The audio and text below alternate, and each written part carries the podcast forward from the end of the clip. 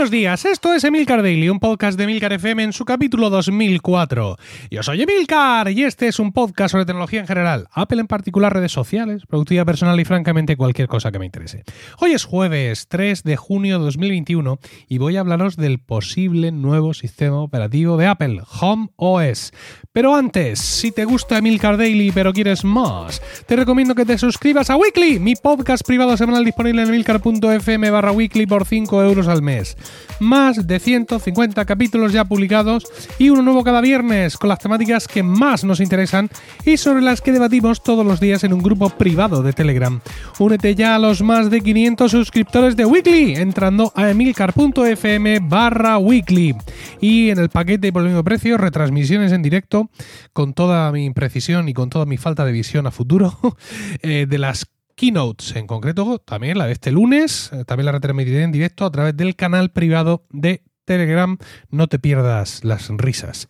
Ah, noticia, noticia bomba, noticia eh, exclusiva. En la mañana de ayer eh, saltaba la noticia de que Apple podría estar preparando un nuevo sistema operativo llamado Home OS. ¿Quién da la primicia a nivel mundial?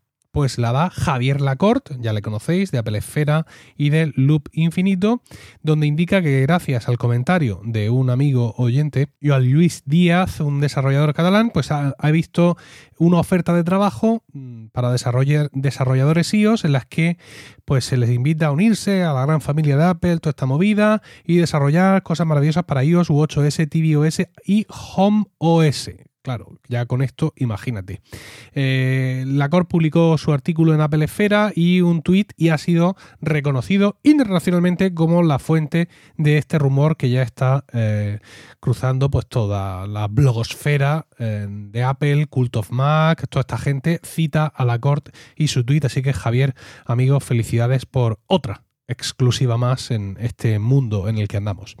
Em, sensaciones, ¿qué hacemos con esto? ¿Dónde metemos Home OS? Bueno, pues todo parece indicar que va a ir o que podría ir incluido en ese chisme, en ese trasto eh, del cual ya hemos hablado aquí en Emilcar Daily, que sería una especie de híbrido entre el eh, HomePod y el iPad, ¿no? Hablaríamos de un dispositivo muy similar a los Amazon Echo eh, Show, eh, en concreto el Amazon Echo Show 10, que ya eh, tiene esta, esta empresa, y que, bueno, pues es un poquito distinto del Amazon Echo Show convencional. Yo tengo un Echo Show 5, que no deja de ser una pantallita pequeña, de 5 pulgadas en concreto, y que lleva dentro, pues, a Alejandra incorporada y que, pues, une, digamos, la pantalla y la interfaz una rudimentaria interfaz táctil la une pues a todo lo que ya hacen nuestros altavoces. De ese Echo Show 5 hay una versión un poquito más gorda, que es el, Show 8, que eh, estos, estos números eh, hablan de las pulgadas del dispositivo. Y ya para rematar la faena, tenemos el Amazon Echo Show 10, que es eh, casi prácticamente el dispositivo más caro, son 250 euros lo que cuesta y que tiene una pinta pues como la que hemos comentado, lo que se han comentado muchas veces en los rumores. Es como una especie de HomePod, una especie en este caso de, de Amazon Echo Plus, un altavoz de estos redondos, cilindro, un cilindrín, cilindrín, y lleva ahí pegado lo que parece ser un tablet, en este caso de 10 pulgadas, y el Echo Show 10 además tiene la virtud de que está motorizado y que tú vas por la cocina haciendo tus cosas y que el bicho te sigue eh, por donde te mueves y te va enfocando para que no te pierdas nada, por ejemplo, de la serie que estás viendo o si estás hablando con alguien por videoconferencia, pues que también la cámara te siga. Esto es fundamental, esta característica del Echo Show 10 es fundamental para que mi mujer no quiera ver ni en pintura. O sea, ella le pone nerviosa que la tecnología sea consciente de su presencia y, la siga no se lo puedo reprochar. Bueno, pues eh, ya cuando en su momento estuvimos hablando de este dispositivo híbrido, parecía ¿no? que hablaban de un híbrido entre un HomePod y un iPad o un Apple TV, pues todo el mundo pensaba en este tipo de dispositivo. ¿no? ¿Y qué sistema operativo le ponemos? ¿Le ponemos iPad OS? Pues eh, no sé, no sé, porque parece que es mucho arroz para tan poco pollo, porque realmente eh, la idea de Apple entiendo que no será coger un iPad y coserle detrás un altavoz, sino que sea algo con menos funcionalidades que un iPad, evidentemente, y no le vamos a poner iPad OS a algo que no puede desarrollar todo el potencial eh, de, todo el potencial que tiene el sistema operativo, ¿no? Es decir, no, no, vamos a hacer el camino inverso del iPad. El iPad es un dispositivo que excede del potencial de su sistema operativo y eh, ahora con este nuevo dispositivo tenemos la situación contraria. Bueno, bueno pues Home OS viene eh, a llenar seguramente ese hueco. Es un sistema operativo que vamos a poder poner en este dispositivo y pues que nos va a servir, como decía ya ese rumor primigenio sobre este hardware, como una especie de panel de control de eh, nuestro hogar, de nuestro hogar digital. Otra posibilidad sería, pues, por ejemplo, que Apple TV OS en un momento dado tuviera una opción que te permitiera también mostrar ese panel de control de Home OS en pantalla o que incluso eventualmente Apple TV OS fuera completamente sustituido por, eh, por Home OS. Puede ser también, es, otro, es otra opción, evidentemente, eh, pues con otro tipo de enfoque. Recordemos que durante mucho tiempo hemos tenido iOS instalado tanto en nuestro iPhone como en nuestro iPad y que el sistema operativo, digamos, se adaptaba. Apple finalmente le ha dado otro nombre a iPadOS para permitir que crezca con, con, más independencia.